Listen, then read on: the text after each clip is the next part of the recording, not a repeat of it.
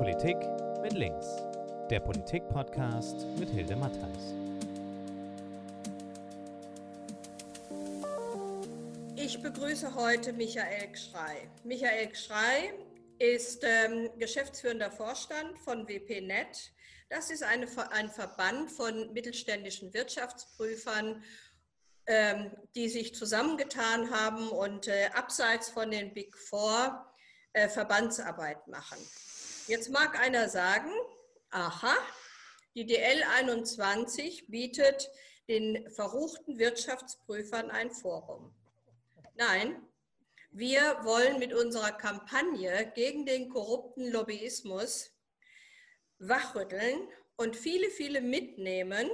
Wir, das ist das Forum DL 21, die Linken in der SPD, da kann man auch Mitglied werden. Wir wollen also wachrütteln und viele mitnehmen, weil wir wissen, dass unsere Demokratie unverkäuflich sein muss. Und was da jetzt gerade los ist auf den Finanzmärkten und was angestellt wird von den Wirtschaftsprüfungsgesellschaften, von den sogenannten Big Four, das ist unser Gesprächsthema heute mit Michael Schrei. Und wir danken Ihnen herzlich Herr Schrei, dass Sie bereit sind, mit uns wichtige Fragen zu erörtern. Und von daher, ich habe die herzliche Bitte an Sie, Herr Schrei, wenn Sie einfach mal so in einem kurzen Impuls uns die Finanzmärkte kurz beschreiben, wo das Hauptproblem liegt, was die Big Four da alles anstellen und wie sie sich auf dem Markt haben so massiv etablieren können, weil sie haben einmal ge gesagt, die Big Four haben das Geld, aber wir sind eigentlich die Mehrheit von Wirtschaftsprüfern. Und trotzdem sind es die, die Big Four, die überall und immer die schlechten Schlagzeilen produzieren und überall unterwegs zu sein scheinen, bis hin auch zu kommunalen Aufträgen. Das werden wir aber im Laufe unseres Gespräches auch noch beleuchten. Mhm. Herr Schrei, ich gebe Ihnen das Wort. Ja, vielen Dank, Frau Mattheis. Ähm, ja, äh, Sie haben äh, meine Bewegung, die vor 15 Jahren gegründet wurde, eigentlich auch wegen dem Skandal, die um die Jahrtausendwende äh, sich ereignet haben. Ne? Enron kann man sich nicht auf WorldCom, Parmalat, diese Geschichten, die dann zu einer großen Reform geführt haben. Deswegen haben wir uns damals gegründet, weil wir in der Reformzeit äh, ja, gefürchtet haben und auch zu Recht, dass wir äh, unter die Räder der Regulierung kommen. Ne? Und äh, seitdem ja, hat man uns natürlich das Rebell, das Rebellwappen äh, angeklebt, weil wir einfach was ändern wollten. Wir wollten ja auch Demokratie in der Wirtschaftsprüferkammer Kammer haben. Die Kammern haben ja auch eine gewisse Selbstverwaltungskörperschaft und können ihr Leben selber bestimmen. Da wollten wir mitmachen und da haben wir dann auch äh, nach fünf Jahren äh, ja auch äh, dann endlich geschafft, dass wir das Wahlrecht ändern konnten in der Wirtschaftsprüferkammer, ähm, weil bis dahin konnten die Big Four eigentlich bei der Wahl nie verlieren die, das war ein Wahlrecht, was eigentlich im Mittelalter war. Ne? Das war mit Vollmachten ausgestattet man konnte sich dann immer eine Versammlungsmehrheit organisieren und damit war äh, die Demokratie natürlich nicht möglich. Ja, also ja, äh, ich war dann Kurzzeitpräsident. Ich hatte ja die, meine Liste hatte die Wahl gewonnen äh, und dann äh, ging es schon los mit den Lobbyistenkämpfen ähm, und den, äh, was ich so gehört habe, Schrei muss weg. Ja, wir wollten ja, wir hatten die einmalige Chance damals in der Zeit, weil weil die Fälle der Finanzmarktkrise in der Wirtschaftsprüfung, die hätten wir aufarbeiten können. Und da äh, war das natürlich den großen Gesellschaften nicht gelegen, dass wir diese Fälle an die Öffentlichkeit bringen. Also wir hätten damals die Möglichkeit gehabt, diese Fälle der Finanzmarktkrise alle an die Öffentlichkeit tragen, und zwar per Gesetz. Ja? Wir hätten beschließen können. Und das hat aber weder die damalige APAC zugelassen. Ne, die APAC hat auch gesagt, das war Können die Abschluss. Mal ganz kurz erklären, was war die APAC? Die APAC war die Vorgängereinrichtung von der APAS. Von der, die APAC war noch eine Organisation, die in der Kammer angesiedelt war, aber von einer von zehn Personen aus dem öffentlichen Leben haben sozusagen die Aufsicht gehabt. Ja, die haben, waren zwar nicht vom Fach, aber sie waren die Aufsicht wegen der Unabhängigkeit. Ja, und die hätte aber, ne, da war der oberste für, äh, oberste Vorsitzende, der erste Vorsitzende war der, äh, war, äh, der frühere BFH-Präsident äh, Spindler. Und ja, die haben jedenfalls nicht zugelassen, dass diese Fälle an die ordentlichen Gerichte gekommen sind. Erstaunlicherweise, ne? weil ich frage mich, was ist noch schlimmer als ein HE-Fall, der 50 Milliarden, ja. äh, momentan sind es 25 Milliarden Verluste verursacht hat, weil eben die Prüfung nicht so gelaufen ist, wie man es hätte wir uns vorgestellt. Also das ist die Punkte, das war für uns ist das ein Skandal, ne? weil man damit die Öffentlichkeit getäuscht hat. Man hat also die Fehler, die passiert sind, geheim gehalten. Das ist das Wichtigste, was die großen Gesellschaften eigentlich auch wollen. Nicht, das sind die Geheimorganisationen schlechthin, aber mischen überall mit. Ne? Aber ja. wenn ich Sie da kurz unterbrechen darf, ja. was glauben Sie, äh, wie konnten die Big Four zu den Big Four werden, die ja international aufgestellt sind und in den Ländern eigentlich nationale Dependancen haben? Wie können die so international großartig sich vernetzen? Äh, wie konnten die sich so ja. großartig vernetzen und haben diese Macht erhalten? Es geht ja auch ja. um Machtausübung. Erstmal nochmal einen Schritt nochmal zurück. Ähm, die Big Four, Big Five, äh, die Big Five, äh, Big Four sind ähm, zwar weltweit vertraglich gebunden, so wie zum Beispiel auch die EU. Die EU ist ja auch kein demokratischer Staat, sondern ein Vertragsstaat. Ne? Ja. Der hat sich durch einen Vertrag gebunden, äh, dass, dass ne, diesen Vertrag auch einzuhalten, sonst gibt es sogar der Europäische Gerichtshof, für dann, dann äh, sagt dann, was man machen muss. Und so ist auch der Big Four-Vertrag. Eine weltweite, also mit den einzelnen Gesellschaften, haben die Verträge mit einer mit der Zentrale, in diesen aller Regel in den USA. Und nebenbei gibt es, und das ist ganz wichtig, gibt es aber noch die nationalen Big Four Gesellschaften. Ne? Die sind alle juristisch, äh, eine eigene juristische Person, aber die haben sich als international an die quasi Muttergesellschaft, an die Zentrale durch einen Vertrag gebunden. Und damit werden sie gesteuert. Ja? Sie treten auch unter, den ein, unter dem Logo auf. Ne? Man kennt nicht KPMG Deutschland, man kennt nur KPMG. Ne? Weil genau, sie eben, Gebäude in Berlin Berlin, oder, genau, München, äh, überall sind sie da, ja, genau. überall, genau, da haben sie ihren nationalen Dependancen, ihre Selbstständigen, aber das ist ja für sie deswegen so wichtig, diese nationalen Dependancen zu haben, weil dann nur, wenn es eng wird, ja, haftet dann nur die nationale Dependance, die nationale Gesellschaft und das große Ganze, die komplexe große Gesellschaft ist nicht in Gefahr. Das heißt, wenn Ernst Young jetzt angeklagt wird, interessiert ja. es den Mutterkonzern überhaupt nicht, ohne. Überhaupt nicht. Also, überhaupt nicht.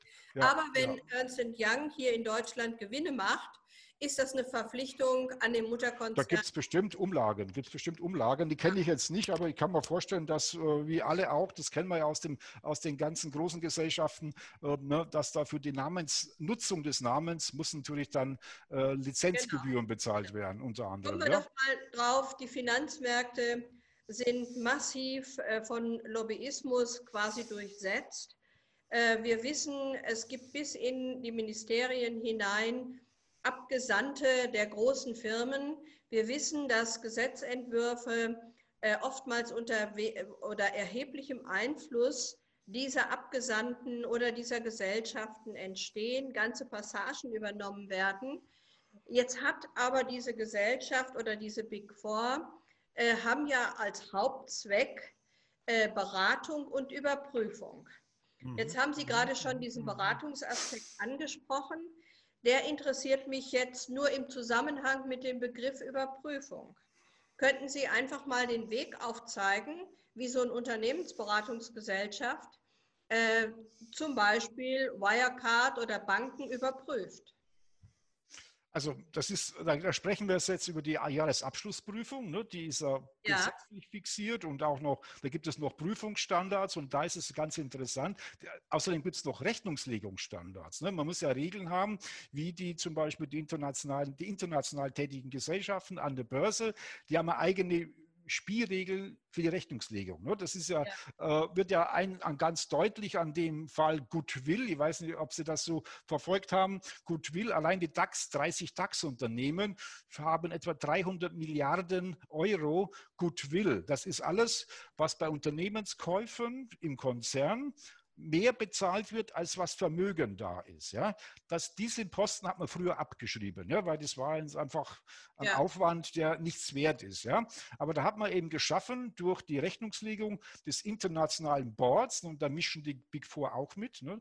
Deswegen sagte der Herr Rügemer, wenn Sie auch kennen, hat er mal gesagt, die Big Four sind die Schriftgelehrten des Neoliberalismus. Ne?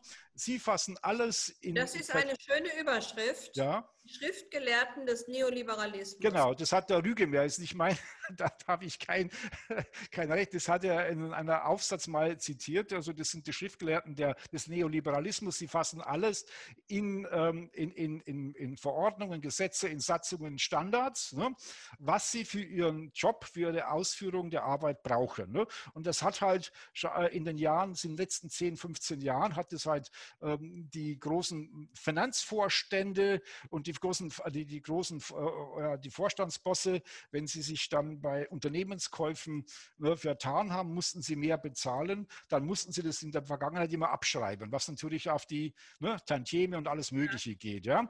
Und da kamen die auf die Idee, äh, diese Mehrwert, den sie bezahlt haben, ich erinnere zum Beispiel nur an die Bayern, ne, als sie Monsanto gekauft haben, da geht es ja nicht um eine Portokasse, da geht es um 20, 25 Milliarden Euro, die mehr bezahlt wurde, als was an letzten Bleistift da ist. Ne? Immateriell und materiell ist nicht mehr da. 25 Milliarden haben wir mehr bezahlt, weil man halt unbedingt die Monsanto haben wollte. Und das wird in die Bilanz eingestellt als Vermögens, als Asset, ja, als Vermögen, ja, und nicht abgeschrieben. Und da haben sich die großen Gesellschaften wieder Spielregeln ausgedacht, wie sie jedes Jahr diesen Wert rechnerisch überprüfen und sagen, nicht abschreiben. Ne? Bleibt drinnen, ne? steht drin und das sind im DAX. Und das ist also auch, was sie leisten. Sie sparen, die haben die Spielregeln für ist die Rechnung. Ist das irgendwie anzusiedeln im Bereich der Fantasiegeschichten oder? Das ist Realität, ja. das ist Realität, ja. Also das ist seit, das hat früher hat es in Deutschland, also steuerlich zum Beispiel, kann man diesen Goodwill nicht aktivieren. Ne? Steuerlich ja. muss man abschreiben, das ist nichts wert, ja. Aber handelsrechtlich äh, muss ich ihn sogar aktivieren, darf ich ihn gar nicht abschreiben. Ich darf ihn erst abschreiben, wenn eine Berechnung ergibt, er ist nicht, und wie die Berechnung aussieht, versteht kein einziger Aktionär. Das, ist das heißt, Sie haben eigentlich vorbereitet, dass Sie solche Abschreibungen tätigen können, indem Sie massiv lobbyiert haben, äh, äh, in, im EU-Parlament oder national. Ja, das war internationale Rechnungslegung. Das, das, diese, ja. Der Rechnungsregelung, die kommt aus dem internationalen Bereich, die kommt gar nicht aus dem Parlament, die kommt äh, aus den Board, aus einem internationalen Board der Rechnungslegung und da sitzen natürlich auch nur Vertreter. Viele das heißt, Vertreter. die brauchten überhaupt kein Gesetz dazu, nein, solche nein, Vorteile nein. für sich Ja, es gibt ein Gesetz, doch, man braucht ein Gesetz. Man muss ja dann diese Regeln anwend, ja. anwendbar erklären. Ne? Man kann es zwar machen, aber da braucht man dann das Lobby, sagt, okay, zukünftig wird nicht nach dem deutschen Handelsgesetzbuch bewertet, sondern nach dem internationalen IFRS, International Financial Reporting System heißt das, ja, wird nach diesen Spielregeln die Bilanz aufgestellt. Es ist ganz komplex, versteht eigentlich kein Laie, also auch nicht, äh, auch nicht jeder Wirtschaftsprüfer, weil das ein ganz spezielles Gebiet ist. Ja. Und das, ja. da gibt es eigene Standards dafür, IFRS-Standards, die die Rechnungslegung machen. Und dann ist der zweite Teil der Standard, ist noch die Prüfung. Im Gesetz steht ja nur drinnen, du musst den Jahresabschluss prüfen, ja. Aber wie das stattfindet, das machen in Deutschland macht das zum Beispiel das Institut der Wirtschaftsprüfer, das ist der Verband der Big Four, ne, der wird ja genau. zu 78 Prozent von denen finanziert ne, und hat dann entsprechend auch den Einfluss darauf. Der macht die Prüfungsregeln. Wir haben uns jetzt von WPNet. Das heißt, wenn ich das nochmal rekapitulieren ja. darf, es gibt die Big Four, die immer größer werden, weil sie immer mehr aufsaugen. Äh, die haben sich ihre eigenen Regeln geschaffen und sie haben im Prinzip daneben einen Verband gegründet, der ihnen die Regeln im Prinzip, der für die Überwachung der Regeln zuständig ist. Aber den Verband gibt es schon lange. Also den Verband IDW, Ja, den gibt es schon. so ungefähr aber den haben, Sie, den haben Sie durch Ihre finanzielle Einfluss über die Beiträge, haben Sie, und die haben es deswegen, ja, da gibt es so eine Story, der IDW-Verband, der war früher ein Verband wie ein Verein, ja, wo also der geschäftsführende Vorstand ganz oben, wie bei ich auch bei WPNet, ist den Mitgliedern verantwortlich. Und dann hat man eben 2000 versucht, den Verband umzustrukturieren nach amerikanischem Muster. Ist dann, das erste Mal haben wir es noch verhindert. Und dann im zweiten Mal haben sie die Versammlungsmehrheit gehabt und haben die Satzung des IDW nach einem internationalen Board-Modell ausgerichtet, heißt das. Ne? Da gibt es also einen Vorstand, einen geschäftsführenden Vorstand, der ist, äh, der ist den Mitgliedern nicht mehr verantwortlich und damit äh, kann man Einfluss nehmen auf die Geschäftsführung und das die, ist halt das, was die IDW da inzwischen gemacht hat und deswegen sind wir auch mit dem IDW nicht mehr so glücklich. Da war aber eigentlich die, Irgendwann mal der Staat gesagt, wir müssen überprüfen.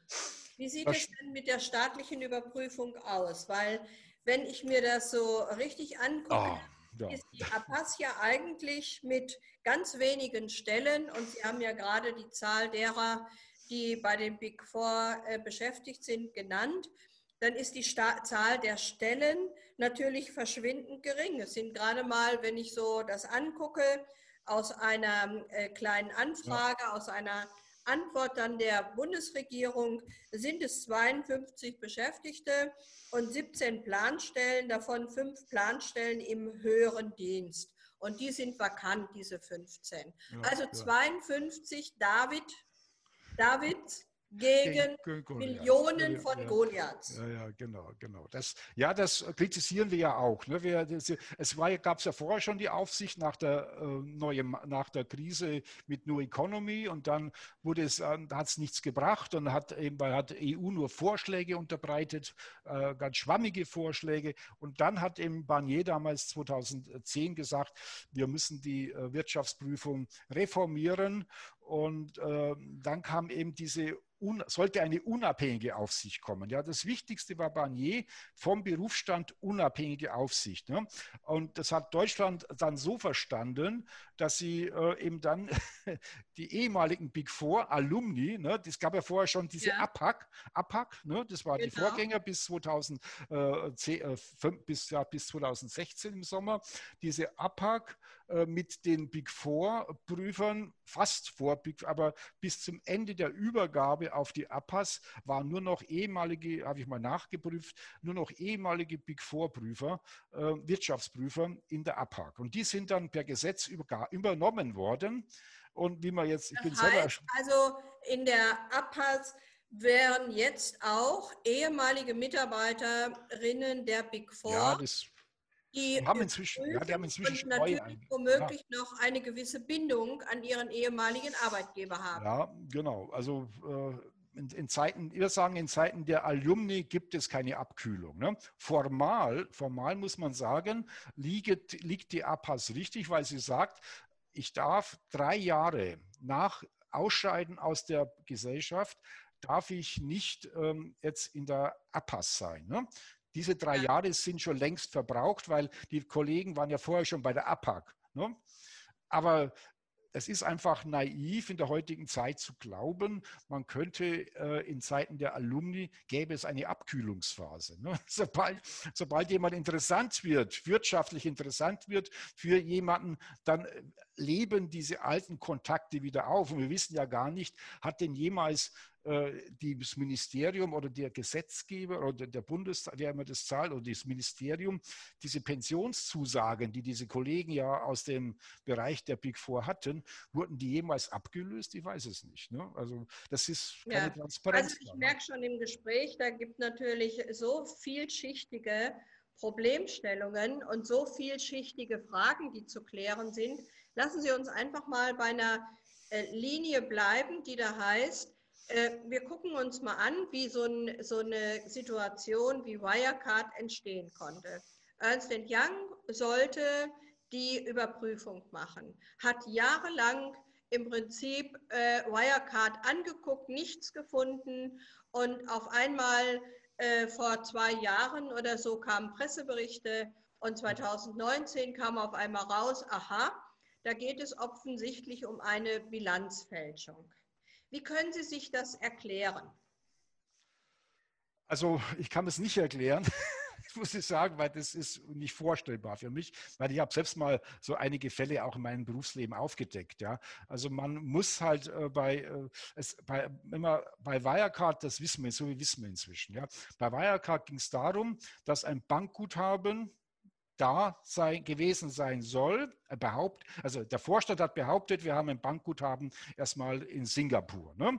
Äh, und ja, aber Bank, darf ich mal nachfragen? Ja. Also ein Bankguthaben in Singapur.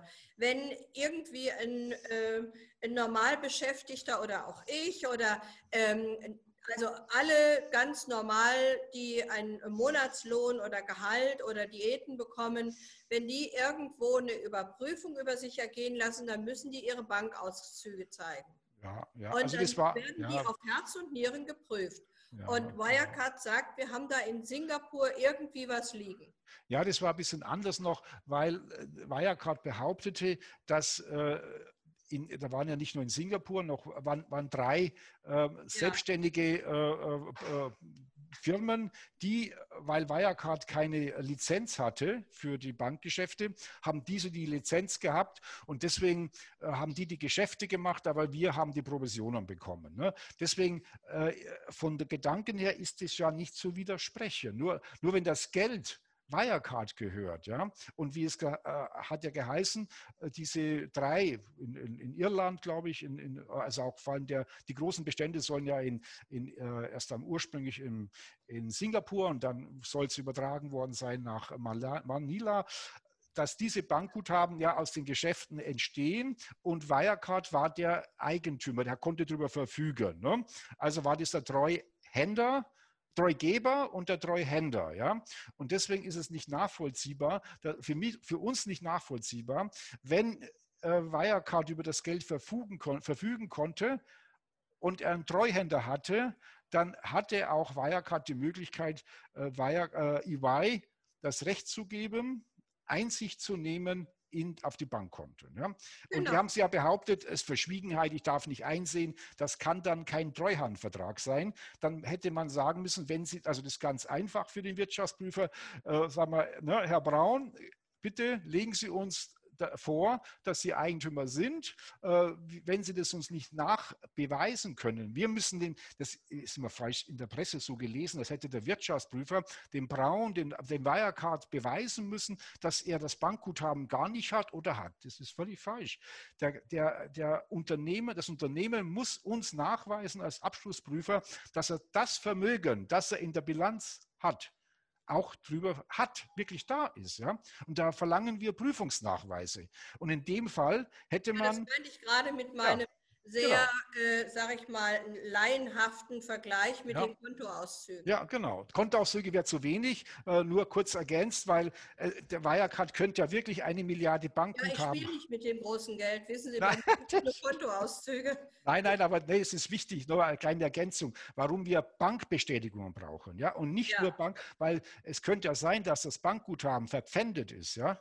Es hätte auch sein können, dass das, das Guthaben stimmt. zwar eine Milliarde ist, ja, genau. mit dem Auszug eine Milliarde, aber auf den Auszug steht da nicht drauf. Äh, das Bankguthaben ist in Höhe von einer Milliarde verpfändet. Ja. Deswegen brauchen wir jedes Jahr bei dieser Größe Bankbestätigungen vom Vorstand der Bank, der, also von, von der Geschäftsleitung, über die Höhe und über die Verfügung und so weiter.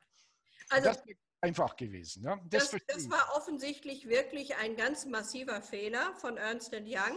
Und ich nehme an, die anderen äh, Big äh, Three dann, die übrig bleiben, da könnte man genauso ein paar Sachen aufdecken, weil dieser, dieser Zusammenhang zwischen Beratung und Überprüfen ist ja, wenn ich selber berate und ein Unternehmen äh, geschäftlich berate und es dann überprüfe, dann werde ich natürlich nicht sagen, meine Beratung war falsch sondern dann ist mein Ziel natürlich bei der Überprüfung ja. keinen Fehler zu entdecken. Sonst habe ich erstens den Beratungsauftrag weg und äh, zweitens sage ich allen anderen äh, potenziellen Kunden, hey, ich bin gar nicht so gut aufgestellt, wie ich ja. so tue. ja, ja. Das ist das Thema. Da hat mal ein, ähm, ein Autor geschrieben, äh, der hat sich schon vor 20 Jahren die Börse vorgenommen. Der schrieb, die Beratungsfunktion neutralisiert die Prüfungsfunktion. Ne? Das genau. ist genau der Punkt. Ja. Äh, dadurch, dass ich berate, auch wenn ich nicht persönlich berate, ja, sondern die Gesellschaft berät, ja, ist ja nicht so, das ist ein anderes Team, ja, weil da sind ja andere Spezialisten dran. Aber äh, und das hat jetzt zum Beispiel der äh, Dr. Loscher in seinem Aufsatz, die, die schleichende Erosion, wunderbar beschrieben. Durch dieses Beratungsgeschäft durch dieses managementorientierte Wirtschaftsprüfung und nicht mehr berufsständisch orientierte, ändert sich die Kultur. Die Kultur in dem Hause Big Four. Ne? Weil das, vor allem wenn das Beratungsgeschäft wie bei den großen mit etwa 80 Prozent statt 20 Prozent Prüfung. Früher war es umgekehrt. Ja, 70 Prozent Prüfung, 30 Prozent Beratung. Ne, das war noch, wo die Prüfung das Thema beherrscht hat, wo die Wirtschaftsprüfer das Sagen hatten, wo die Berufspflichten, Unabhängigkeit, Eigenverantwortlichkeit. Die sind doch eigentlich auch vereidigt, die Wirtschaftsprüfer, oder? Ja, ja. Auf, wir haben kein Meineid geschworen. Das ist schon vereidigt. Wir werden vereidigt. Ja. Jede, genau. Bevor wir zum Wirtschaftsprüfer ernannt werden, müssen wir den Eid ablegen und da müssen wir eben äh, die Berufspflichten, müssen wir da nochmal, auf die müssen wir einen Eid ablegen. Das heißt, es gab die, bei diesen Big Four eine Umstrukturierung, was den Personaleinsatz aus, anbelangt. Die heißen Wirtschaftsprüfungsunternehmen, aber zum Großteil sind dort Leute eingestellt, die Unternehmen beraten. Ja, alles Mögliche. Die haben da inzwischen eine Palette an Beratungsdienstleistungen erfunden. Ne, es geht los, äh, was man, die machen auch Marketing bei VW, vergeben sie jedes Jahr zusammen mit einer Werbegesellschaft, Werbe AG, vergeben sie den, ähm, den, äh, ein Award für, das Innovativ, für den innovativsten Motor. Ne? Also das ist auch etwas, was man sich als Wirtschaftsprüfer nicht vorstellen kann. Gleichzeitig sind sie aber Abschlussprüfer von Waren. Das, das heißt, ich erfinde ein Geschäftsmodell und verkaufe es und die anderen zahlen mich.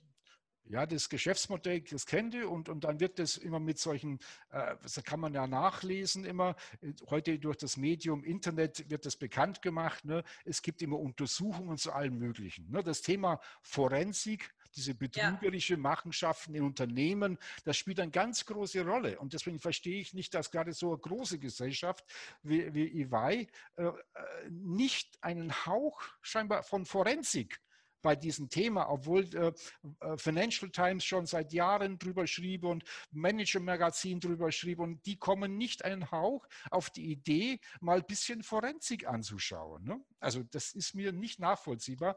Ich bin da gespannt, was die APAS, ne, ob die objektiv diese Sache berichten wird, weil ne, das sind ja auch ehemalige Big Four, ob sie da sich aus diesen... Ist so ein Untersuchungsausschuss, der von Parteien jetzt gefordert wird, für ja. sie das richtige Mittel, Ganz um solche richtig. Dinge aufzudecken. Ganz wichtig. Also ich habe ja schon 2009 äh, gefordert äh, an die Parteien, also nicht, wir haben noch kein großes Öffentlichkeitswesen gehabt, äh, dass man diesen, diese Finanzkrise, die Finanzmarktkrise auch damals untersucht hätte. Ja?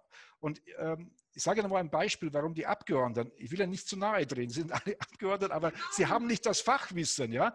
Also ja. Ein Beispiel aus dem Untersuchungsausschuss, den ich immer wieder zitiere, habe ich jetzt auch wieder in meiner unserer Eingabe genannt. Da wurde der KPMG-Prüfer gefragt, wie haben Sie die strukturierten, die CDOs geprüft? Ne? Das sind diese ne, ja. Produkte, die keiner verstanden hat. Ne? Und der Chef von KPMG hat selbst damals 2008 noch geschrieben, öffentlich geschrieben, es waren mangelhaft transparente Produkt, Finanzprodukte. Mangelhaft transparent. Frau Matthias, wenn Sie, wenn Sie sagen, ich verkaufe Ihnen was, was mangelhaft transparent ist, ja, dann möchten Sie es doch sehen, oder? oder ja, Sie, aber hallo, aber ganz Aber bestimmt. ich kann sagen, schauen Sie mal durch diese Milchglasscheibe, ich verkaufe Ihnen einen Mercedes und draußen steht ein kleiner Fiat, ja. Also ja. das ist etwas, und da war mangelhaft transparent, sagt der Chef von KPMG. Und der Prüfer sagt den den fünf Abgeordneten, ne, Herr Dautzenbach hat die Frage gestellt, Herr, äh, Herr, ne, ich sage keinen Namen, wie der Prüfer heißt, kann man nachlesen im Untersuchungsausschussprotokoll.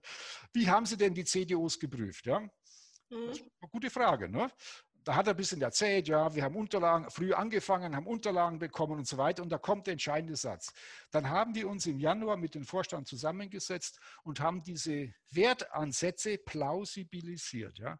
Und jetzt kommt. Das heißt, Sie haben eine Logik versucht zu entdecken hinter dem, was Ihnen vorlag. Ja, das kommt, ja, jetzt will ich mal sehen, warum das möglich ist. Ja, als habe ich, hätte ich gedacht, ja, dass einer, da war, ne, waren viele gute Leute dabei, dass einer gefragt hätte, Sie sagen Sie mal, wie plausibilisieren Sie intransparente Finanzprodukte? Ja? Wie machen Sie das? Ja? Wie machen Sie das? Ja? Hätte er sagen können, ja, wir haben uns die Ratingagenturen angeschaut. Hat er gesagt, gut, Ratingagenturen waren ja gekauft. Ne? Die waren, das hatten wir ja gelesen, die wurden ja damals auch dafür äh, in den Mangel genommen, weil sie ne, schlechte Ratings gegeben haben, weil sie haben ja das Rating abhängig, der, das, das, Rating wurde abhängig gemacht vom Preis. Ja. Also was hätten sie dann? Ne? Das haben sie nicht gefragt. Ja, Frage, und was ist dann rausgekommen? Das Schlimme an der Reform 2011, angestoßen von Barnier, äh, in 2014 bei der endgültigen EU-Reform. Im ersten, im Entwurf hatte Barnier noch die Mitschuld der großen Prüfer bei der Finanzmarktkrise im Vorwort reingeschrieben. Ja? ja. Nachher, in der endgültigen Fassung, war nichts mehr drinnen. Mhm keine Sie haben, Schuld. Sie haben äh, aufgeschrieben, das äh, fand ich sehr plausibel, so die einzelnen Phasen der Aufarbeitung, wie auch so die, die Gesellschaften agieren. Äh, ja. Und haben so ritualisierte Formen der Aufarbeitung formuliert. Vier was? Stück. Ich sage es einfach. Ja, ja, ich fand es so plausibel, weil es so eine Struktur ergibt, wo man nachvollziehen kann, was passiert denn da. Einmal eine Personalisierung, damit fängt es wahrscheinlich an. Ja. Einer hat was falsch gemacht oder ja. Menschen haben was falsch gemacht. Dann eine Skandalisierung, also Überbietungswettbewerb an Berichterstattung, alles wird skandalisiert. Dann eine Moralisierung, du, du, das darfst du nicht. So. Und dann, das finde ich, die Inszenierung finde ich, den Schlusspunkt, den finde ich wirklich bemerkenswert dass bei der Inszenierung dann Lobbyisten Politik gleich das passende Reformpaket verkaufen. Ja, doch so. Ja. Das heißt, es ist was aufgedeckt worden, ja, jemand ja, wird dafür schuldig erklärt, es ist ein Skandal und es wird die Moral herausgekehrt und gesagt wieder, hey, das geht aber in unserem Staat nicht. Und dann kommen die ganzen Lobbyistentruppen und verkaufen der Politik ein Reformpaket. Die Politik fühlt sich gut und alles ist wieder gut. Ja, das ist wahr und wir sind da sehr verärgert darüber, weil unsere Vorschläge das letzte Mal ne, der, nach der Umsetzung der EU, weder in der EU noch in Deutschland wurde ein, kein Jota übernommen, was wir gefordert haben. Nichts. Und deswegen ähm, sind wir, hoffe, hoffen wir diesmal. Sagen Sie dass mir doch mal, welche Forderungen Sie erheben. Ja, wir haben, das ist eine, also äh, wir haben äh, gefordert, dass ähm, die, das, das, Qualitätssicherungssystem der großen Gesellschaften ja, muss extern überprüft werden. Ne? Wir haben gefordert, dass die Unabhängigkeit der APAS sein muss, nicht äh, nur die, alte die Alumni der, der, der, Big Four, dass die da die Aufsicht übernehmen, sondern dass unabhängige Leute kommen. Hat EU auch vorgesehen. Da geht es nicht um die Qualität, sondern die Unabhängigkeit. Die Qualität kann man zukaufen, die Unabhängigkeit kann man sich nicht kaufen. Ne? Also das sind Punkte, die wir wollten, Trennung, Beratung und Prüfung auch im PI-Bereich, nicht nicht im mittelständischen, weil der nützt das kommt ja jetzt immer ja. wieder auf die Debatte. Ja, ja, äh, die Lösung ist Trennen von Beraten und Überprüfen. Ja, äh, vor allem im großen Bereich ist es schwierig, wenn äh, die Trennung, Beratung und Prüfen, weil wie jetzt der Loscher in dem Aufsatz schreibt, in seiner Doktorarbeit, verändert die die massive Beratungstätigkeit im, in den Häusern ändert die Kultur. Ne? Und da geht es, da erodiert der öffentliche Auftrag. Der, der, öffentliche Auftrag heißt ja, wir müssen die Berufspflichten einhalten. Als äh, unternehmerischer Wirtschaftsprüfer willst du vor allem einen guten, äh, guten Gewinn machen, gute, äh, willst du Umsätze erzielen. Und da denkst du nicht so sehr, ähm, ob es einmal äh, ein Berufsgrundsatz der, der Unabhängigkeit eingehalten wird, Berufsgrundsatz der Unparteilichkeit. Ne? Wir haben ja auch die Pflicht wie kein anderer.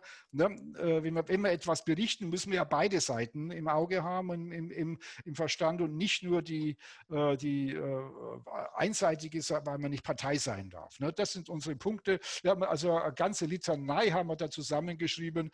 Ähm, wir haben auch mal gesagt, ähm, es kann nicht sein, ne, dass, was wir sagen, wer die, wer die schöner Spruch wieder, äh, wer die, wer die äh, Spielregeln aufstellt, gewinnt das Spiel. Ne? Da haben wir gesagt, nee, die Spielregeln, die Prüferspielregeln kann nicht der Big Four Verband machen. Ja? Ja? Genau. Ja, das, da gibt es ja diese Beispiele, was ich das mit der, warum, warum kann, kann die KPMG diese, Trans, diese Produkte plausibilisieren? Ja? Warum? Sage ich Ihnen, es steht, es steht in, der, in, in, der, in, der, in, der, in der internationalen Standard steht drin, Prüfungsnachweise müssen zwingend sein. Also Sie, Frau Matthijs und ich, müssen wir, wenn wir den Fall haben, zum gleichen Ergebnis kommen. Ja? Sie können nicht sagen, da passiert, da versage ich und ich sage, nee, das muss man nicht machen. Ja? Das wäre zwing, nicht zwingend. Aber dann stand noch ein Nebensatz dazu, und das ist die Öffnungsklausel. Im Zweifel oder in der Regel wird der Prüfungsnachweis eher überzeugend als zwingend sein. Ne? Also wenn Sie sind überzeugt bei diesen und ich bin überzeugt bei diesen und damit habe ich den ganz persönlichen Prüfungsnachweis. Und das ist die Öffnungsklausel, warum er sagt, er hat ja gar nicht gegen die Standards verstoßen. Ne? Ja. Also es gab nichts. Können wir jetzt, können wir jetzt mal einfach nochmal auf die Rolle des Staates gucken? Ja. Weil das ängstigt mich schon und unser, unser Slogan bei dieser Kampagne ist von der DL 21, der Linken in der SPD, äh, Demokratie ist unverkäuflich. Mhm. Und das wünschen wir uns sehr. Mhm. Und nicht nur die Big Four gehen in andere Firmen, Unternehmen, sondern sie haben ja auch Prüfaufträge des Staates und gehen damit rein in die Daseinsvorsorge. Mhm. Jüngster Fall, Ernst Young, äh, bei den ganzen Schutzmaßnahmen in der Corona-Krise, ja, ja, Auftrag ja. des Bundesministers für Gesundheit. Ein massiver äh, Eingriff und ein absolutes Fehlversagen. Ähm, ein Beispiel dafür. Es gibt viele andere Beispiele, wo die Big Four in Staat, staatliches Handeln eingreifen und beraten. Äh, eine kurze Einschätzung dazu, warum glauben Sie, dass die Politik äh, so hörig ist, was die Finanzmärkte sagen? Ich, ich habe eine Einschätzung dazu. Was ist Ihre Einschätzung? Also, also man muss es ja an Fällen, äh, an Beispielen klar machen. Ne? Das, was jetzt seit, seit fast zehn Jahren oder 15 Jahren durch Deutschland geht, ist die Cum-Ex-Geschichte, ne? die Cum-Cum und Cum-Ex-Geschichte, wo da die Privatindustrie äh, die Steuergesetze gemacht hat. Ne? Äh, wo ein Richter sagte, das widerspricht den, Denk, den, den Denkvorgaben, dass ich Steuer erstatten lassen kann, die ich äh, gar nicht bezahlt habe, ne? dass ich die erstattet bekommen habe. Aber da müssen Sie auch, das ist einfach was anderes wir haben in Deutschland einen Grund, ein, ein, ein, ein, ein normaler haben wir ein, ein, äh, ein Recht, das an den Grundsätzen orientiert. Ne? Das amerikanische Recht, angelsächsische Recht orientiert sich an, an, an, an Cases, an Case Law. Ne? Und, und wenn was nicht, und dort heißt es, was nicht verboten ist, ist erlaubt. Ja? Und jetzt müssen wir also, äh, wenn wir das ändern wollen, müssen wir äh, Sachen ins Gesetz schreiben, wo sich die Leute dann an den Kopf fassen und sagen, ne, das, ne, das kann ja nicht sein. Ne? Also da, es ist schon so, dass äh, durch diese Globalisierung ähm, Kultur Kulturen aufeinanderstoßen und eine gewinnt halt scheinbar. Ne? Und das ist das Angelsächsische. Ne? Das also müssen wir uns, wenn wir unsere Kultur Europa hochhalten, ja. auch ein Stück weit abschützen wollen, ja. müssen wir das in Gesetze gießen. Gesetze gießen, klar, aber nicht, ja. Klare Kante zeigen, sagen Sie. Ja, ja, klare Kante zeigen. Wir müssen uns klar sein, was es geht. Das ist eine Kultur, eine, quasi eine Kulturrevolution, was stattfindet. Ne? Angelsächsisches Recht, ähm, der Stärkere gewinnt, ja, das hat früher ja. hat man, ne? Äh, und wenn ich dann äh, durch meine, durch meine Lobbyistentätigkeit, ja, das, also die, um das mal, die, die Big Four sind, haben wir alle gesellschaftlichen Bereiche schon unterwandert, wenn man so nennen soll. Schauen Sie sich das Studium an, wo die, welche die Big Four brauchen. Ne? Das sind die, da haben Sie vor, vor 2013 haben Sie ein Gesetz, eine Wirtschaftsprüfverordnung geändert, um die BWP-Ausbildung an ihre Verhältnisse anzupassen. Ne? Das ist der 8a-Studiengang. Da kann man jetzt inzwischen schon mit 25 Jahren WP werden. Noch nicht zulassen, aber man kann die Prüfung schon ablegen. Wie wollen Sie äh, diesen hoheitlichen ethischen Anspruch an einen Wirtschaftsprüfer äh, mit einem jemanden äh, noch äh, erwarten, erreichen, der noch fast in der Pubertät steht? Ja? Das ist doch unmöglich. Aber früher sind wir also mit. Also Sie sagen, die, die, diese, dieses, diese Art des Agierens hat schon längst sämtliche Bereiche ja, ja, ja, Gesellschaft ja. erreicht. Klar, auch die Politik, ganz deutlich. Die, also Sie sehen ja, dass die Politik äh, denkfaul ist scheinbar, weil sie, oder sie will keine Mitarbeiter, keine guten Beamten haben. Und und, Land und, und gibt alles nach außen. Ne? Ich habe jetzt wieder gehört, auch, auch im Bundesentwicklungsministerium, ja, das sind auch die Big Four mit drinnen. Ja? Die ganzen Gelder, die in Ausland irgendwo investiert werden, müssen ja überprüft werden. Ja? Ne? Dann ist die Big Four dabei, die dann ein, ne, irgendwo, in, weiß Gott, wo in Afrika und sonst wo sind die dabei, um diese Abschlüsse zu prüfen. Ne? Um diese, ja, es gibt ja, es, ich frage jetzt mal nach, es gibt ja auch die Forderung nach einem legislativen Fußabdruck. Der würde aber nichts bringen, weil die schon längst Nein, auf die Ministerien ja, eingestellt sind. Ja. Weil äh, wenn ich dort eingestellt bin und womöglich meinen Check, ich sage das jetzt mal sehr äh, äh, äh plakativ, äh, meinen Scheck monatlich auch noch von jemand anderen kriege, dann nützt mir der legislative Fußabdruck gar nichts. Nee.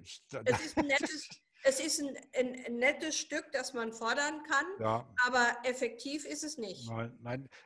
Ich denke, ich meine, nach den vielen Jahren, die jetzt schon diese ganze Beratungskolonne durch das Ministerium gezogen ist, ähm, gibt es wahrscheinlich gar nicht mehr so viele erfahrene Beamte, weil äh, ich könnte mir vorstellen, dass die guten Beamten inzwischen auch bei den, weil sie mehr verdienen, passiert ja auch in der Finanzverwaltung öfters, ne, dass die guten Leute dann in die Beratungsindustrie bei der Steuerberatung gehen. Weil da sie muss viel ich mehr Sie aber fragen, Herr Schrei, ist dieser Staat noch zu retten?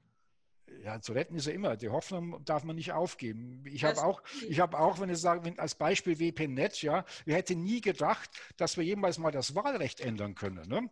Und, ne, aber es kam dann irgendjemand. Ja, ein möchte es, Beispiel. Vielen ja, Dank. Ja, es, es, man darf nicht aufgeben. Ja, also äh, ne, wenn wir aufgeben, dann ähm, wird das, dann haben wir natürlich verloren. Ja? Also das, das wollen wir nicht und ich Nein. finde, das ist ein wunderbares Schlusswort. Wir als DL21, die Linken in der SPD, wir wollen mit dieser Kampagne richtig Vollgas geben, weil für uns klar ist, dass in den unterschiedlichen politischen Bereichen zu viel Lobbyismus Demokratie bestimmt. Wir wollen, dass jeder die gleiche Stimme hat und mhm. jeder Bürger und jede Bürgerin den gleichen Einfluss hat. Ich weiß, es ist eine äh, Vision, aber Visionen sind wie Sterne. Wir wissen, wir kommen niemals hin, aber der Weg alleine ist ja, der richtige. Ja, ja, und, von daher, und von daher, Herr Schrei, wir kommen noch mal auf Sie zu. Das Gespräch war sehr spannend. Wir haben nur viele Sachen anreißen können, aber ich bin sicher, es ist noch vieles zu diskutieren und ich danke Ihnen erstmal für dieses Gespräch. Vielen Dank. Ja. Und bleiben Sie ein Rebell. Ja, ja, danke, Frau Matthäus. Vielen Dank. Ja, ich bleibe weiterhin. Ich kann mich nicht mehr ändern. Bin schon zu alt dazu.